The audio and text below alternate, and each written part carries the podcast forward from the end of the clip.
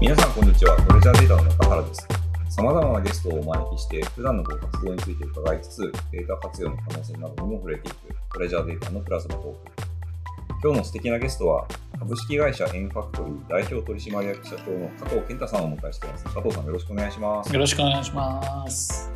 えー加藤さん率いるエンファクトリーさんはですね、あの EC サイトやマッチングサービスの運営であるとか、またまあ自宅開発の幅広く手掛けられていて、最近はあの新しい働き方に向けたサービスも始められているということで、はい今日いろいろお話を伺いたいなと思っています。はい。はい、で特にですね、あのーあもう御社の働き方がそもそも私、面白いなってずっと思ってまして、はい。あの、御社の働き方の一つのキーワード、専業禁止みたいなはというこいと。が、はいかええか掲げられていると思うんですけど、その、まあ、働き方について伺ったりですとか、はい。はあい。とは、まあ、その新しい働き方の一つとして、まあ、副業パラレルワークみたいなうのん。を、まあ、支援するサービス、どんなことを始められているかであるとか、はい。あとは、まあ、その先にあるですね、そのパラレルワークのような働き方の今後、どんな風に加藤さん見られているかということであるとか、あの今日伺っていければなと思ってますので、よろしくお願いします。わかりました。は。はいい。じゃあですね、早速なんですけど、はい。あの、御社が掲げる、まあ、専業禁止っていうキーワードで、はいはいよくメディアでお見かけすることがあるんですけど、はそうい。いう働き方のですね、まあ、なんかこう、発端ですですとか、今、どんな風に今、それが行われているのかですとか、そのあたりからお話を伺ってもよろしいですか、そうですね。あのー、エンファクトリーってその2011年はい、に、えっ、と、オールアバウトっていう、こう、まあ、インターネットのメディアの会社から分社してできてる会社なんですよね。はい。で、えっと、まあ、その2011年から僕らの専業禁止っていうことで、まあ、これあの、禁止って言ってますけど、はい。実はあの皆さんよく、すごいですねって言うんですけど、実はあはのい別にあの禁止してるわけじゃなくて、ああ、なるほど。強制力があるわけではないの、。 そうですね。あまあ当たり前で すけど、えっと、あの、やりたかったらどんどんやっていいようそんなスタンスなんですうねん。なんで、うんまあ、あの、ただその当時は2011年ってちょうど震災があったうんあ、そうですよね。年で、ええ。で、まあ、その前にっていうか数年前にはそのリーマン、リーマンショックとかがあったりとかで、まあ結構まあ、かなりあの、冷え込んでたはい。時期で、まあ環境的にも冷え込んでた時期で、うん。まあ、今のコロナ騒動とそういう意味では、まあ、ちょっとこう、あの、似通ってる感じですけれども、まあ、そああ、のなるほど。はい。あの、自分でやっぱりその、地に足つけて、自分の足であので立っていくじゃないですけど、うん。自立していくみたいなことに対して、まあ、あの、結構その、皆さん、いろいろ考えたりとか、うんまあ、いろんなところで出てたりとかした時期だったんですね。うん。うん。、で、あの、ちなみにその専業禁止っていうのは、まあちょっと人材ポリシーとして、まあ僕ら掲げていることであって、そはのい心がですね、はあの、生きる力を身につけるい。なるほど。いうことなんですよ力を身につける。はいなるほど。はい。はと。い。で、あの、会社がおんぶに抱っこうんだったりとか、うん。まあ会社でずっとその、えーある種引かれたレールを走っていくみたいなうん。時代が、うんまあ、やっぱりその、平成になって、でうん特にまあ2000年代ぐらいから、まあ、あの、全然、あの、そのあたりっていうのが、あの、そんな簡単じゃないね、みたいなこともそうですし、逆にその、いろいろ外れてってもチャンスを掴んでいく人もいたりとか、うん。っていうのが、まあ、あの、散見されるような感じになってきてたと思うんですけれども、うん。あの、会社でですね、そのはい宣言禁止で副業やっていいよっていうこと自体は、あの、僕らの会社がどうっていうよりかは、はいまあ、そもそも世の中的に、えっ、と、会社が、まあ、効率性とかですね、いろんなものを求めていって、 はい。利益を追求し、追求していくっていう時にですね、あの、一人一人に、うん。なんちゅうんですかね、あの、その人に応じた機会であったりとか、うん。うん。えーチャンスであったりとか、うん。まあ、あの、もっと言うと、その、好きなことを、その人の好きなことがやれるとかって、そんな環境って全員に提供できるわけござありませんよね。確かにもそうとですもとね。は。はいい。はい。で、それがよりその、まあ、あの、昭和の余裕のある時代だったらあれですけど、昭和のあうのん高度成長の時の、うん。 まあ、要は大変な時期になってきて、よりそういうところに対して、その、取捨選択であったりとか、うん。ね、あの、なってきた時代において言うと、まあ、なかなかその、そういうことがまあ難しい中で、一方で、あの、個人として、あの、やりたいことがどんどんあるんだったら、はい。あの、外、会社の中にそれがないんだったら、会社が提供できないとか、会社で見つけられないんだったら、外で別にやってもいいじゃないですか。うん、うん、うん。なんで、えっと、別にその、仕事、普通にその、外で何かをやるっていうこと自体は、あの、自由時間でやることなんで、はい。はうい。。ん 別に仕事だって何でもいいよね、みたいうなん発想ですね。うん。ななるので、ほど。まあ、あの、やりたいことがあって、チャレンジしたいことがあって、うん。まあ、うまくその会社を使うことができるんだったら会社でやればいいし、うんそうじゃないんだったら、どんどん自分でやったらいいんじゃないっていうことですね。うん。シンプなルるにそっから始まったっていうのがあれですかねほ。ど。うん。はいあれですよね、さっきあの、専業禁止と言ってるけど、禁止じゃ実はないんだっていうところがすごいポイントな気がしていて、あはい。の、なんていうか、こう、えー副業をしてる状態が絶対的に正しいってわけでもおそらくないんですいよや、ね。全く違いますね。そうですよね。だかはら、副業も、あの、自分の意思でしたいと思ったらできるし、その、今の会社の仕事に専、専そうです専業とそいうですうか、はい。そのはい選択の自由が得られるっていうところは、すごく大きなポイントなのかなとい。。その通りですね。うん。まあ、だから今僕らがよく言ってることで、うんその今、あの、それこそ最近あの経団連の言ってました、ジョブ型とかですね、うんあの、メンバーシップ型とか言って、その、あの会社の、会社と個人の関係性みたいな。ええ。で、あの、まさに僕ら、その、ジョブ型、全くのジョブ型ではないんですけれども、うん。うんまあ、それのハイブリッドみたいな形で、結局その、会社と個人が、まあ、要はパートナーシップうん。を組んでやるって感じですかね、うんイメージとしては。うん。なるほど。で、ますますそういう時代が来るだろうということうん、を、その当時も考えていたし、うん逆に言えば、その、会社と個人が、まあ、あの、ある種、その誠実な関係性の中で、お互いいいとこ取りをしていくと。うん。で、そのためには会社も変わんなきゃいけないし、はい。個人もやっぱりその、ね、力をつけていかないと、そうですよね。はい、パートナーシップって言ったら、まあ、お互いやっぱりあの、ね、対等な関係で、うん。いい形で、あの僕ら総理共生ってそれ言ってるんですけど、そうお互いそうですはい、お互いまあ、いいとこ取りしようよって、まあ、うん生物学でいう共生うん。うんの考え方に近いんですけど、うん。でそういう関係性で、うちの会社行こうねっていうのが、まあ、その当時からあってですね。うん。まあ、なんでその選択の機会というかですね、はい。機会を提供するっていうのは結構大きなポイントかなと思いますね。確かにな。なんかそのいい意味で依存関係がないこう関係性ってそうですヘねルシーすごくすごくヘルシーですよね。はい。うんそうです、そうです。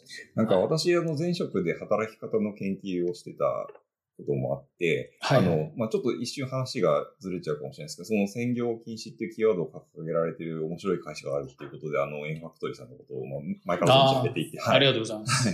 で、あれですね、たまたま加藤さんと、あの、なあの、あるイベントで隣り合わせになってお会いはい。はご挨ご挨拶横で したよね。そうそうそう。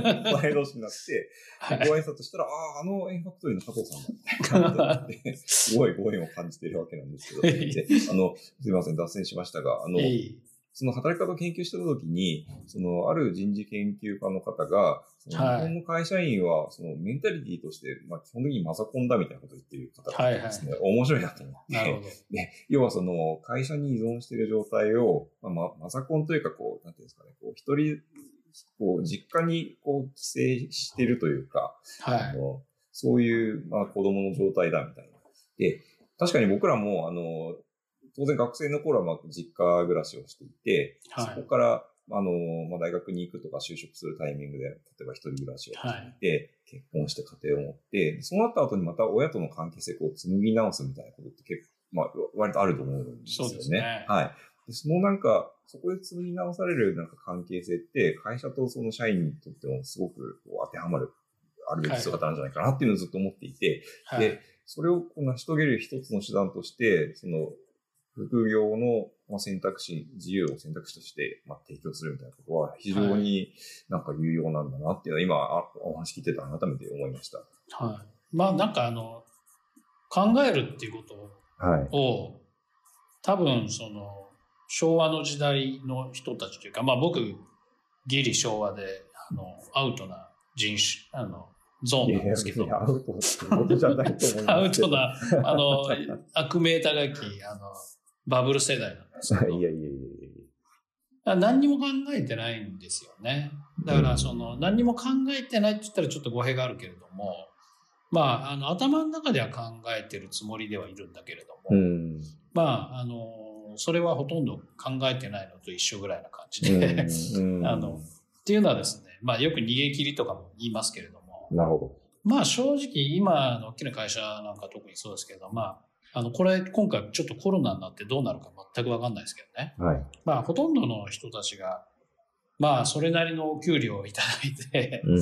うん、それなりの、こう、まあ、別に面白くはないけど、まあ、一応ちゃんとやってれば、みたいなですうね、ん。っていうゾーンの人たちが、まあ、ホワイトカラー大企業の、は特に多いと思うんですよね。い。ええ。だからまあ、そういったところでさっきのあの依存っていういうふうにおっしゃってましたけど、まあ、僕からすると、まあ、スポイルされて、うん。るって感じですかね。でまあ、あとはその大企業の人事とか、まあ、めちゃめちゃあのあの会社さんにもよりますけど、まあ、めちゃめちゃ優しいというかですね、ああ、なるほど。いろんな大企業の人事の方だと僕らあの、まあ、あの新しいサービスの件でいろいろとお話しさせてもらう機会多いんですけど、はい。はい。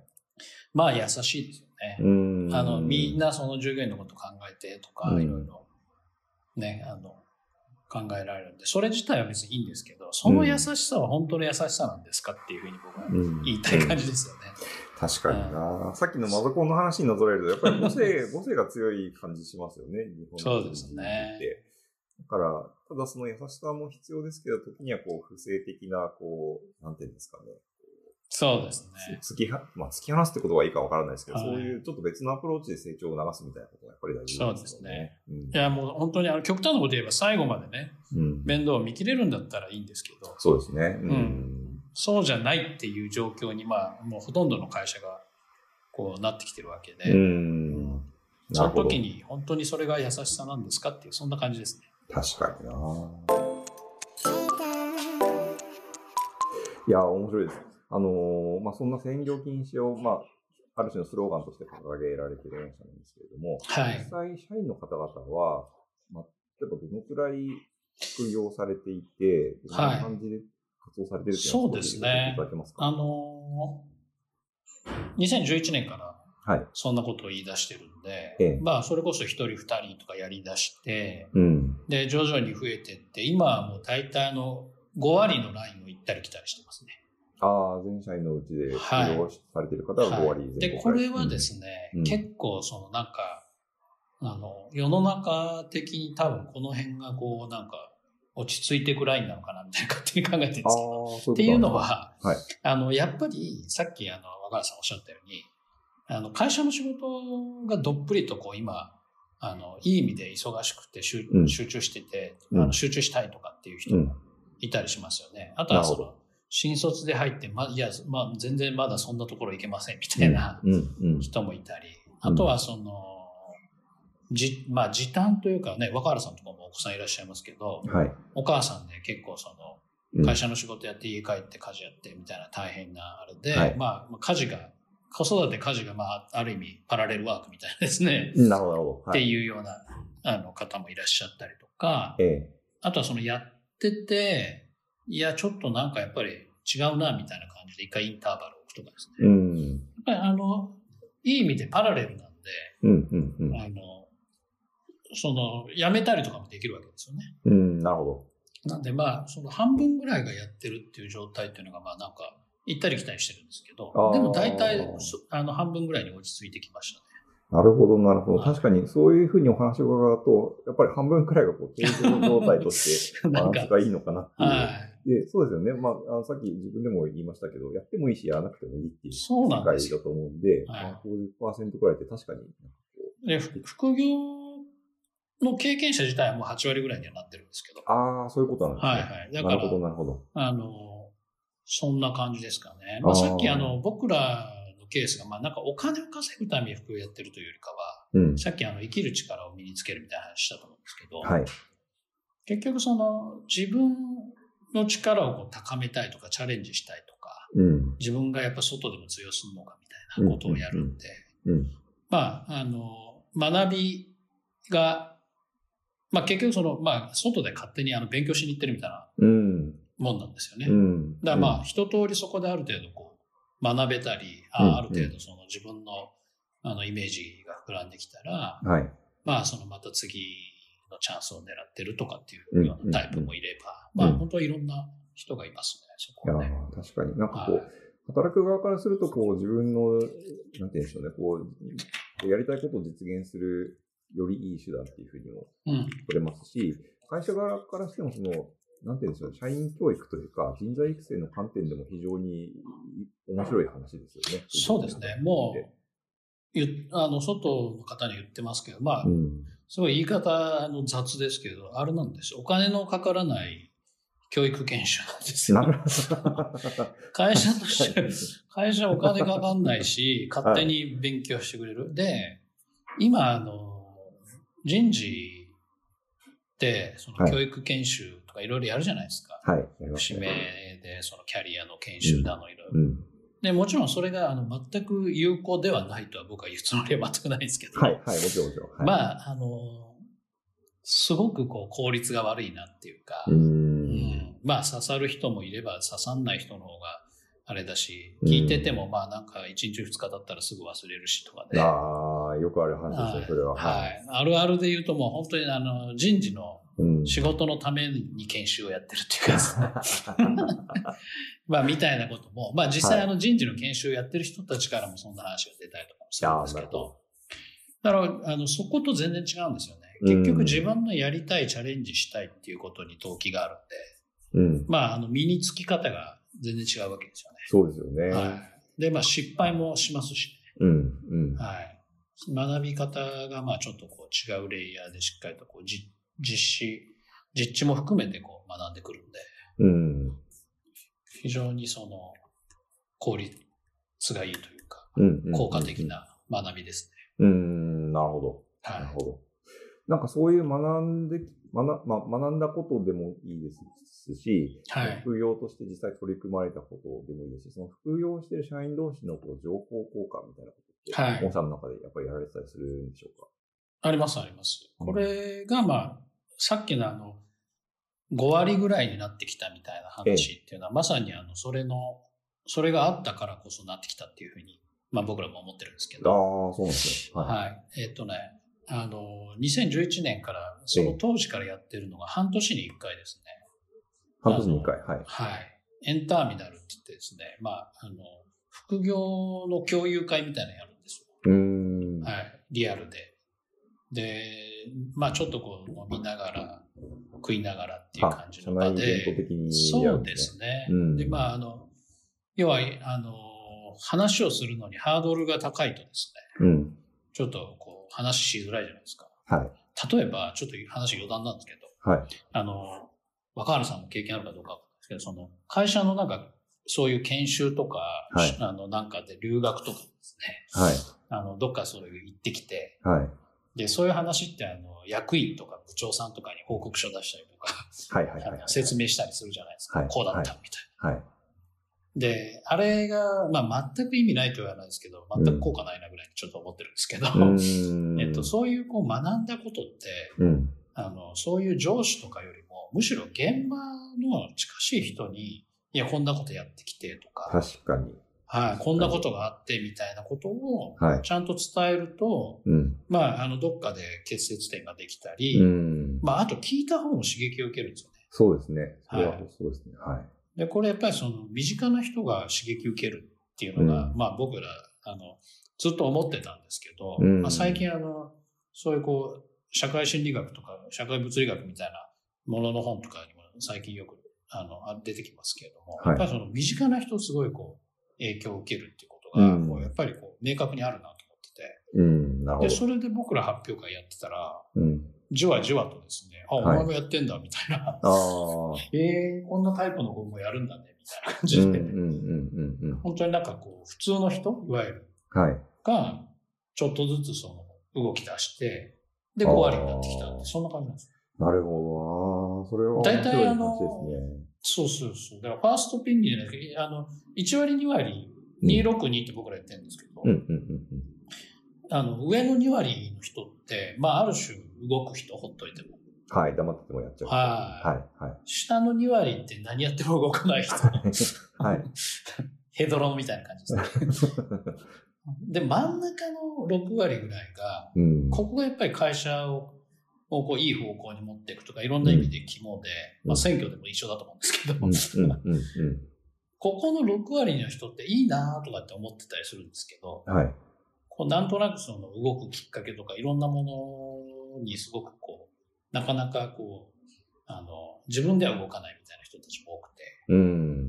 なのでこう上の2割の人が動いてることを、はい。まあ近くにいる人たちうん。えーなんでみんな。うんでうんあのいろんな共有をしていくとですね、はいええみたいな感じで、はいはいあそれ面白いね、なんか私にもできそうだみたいな感じうで、ん。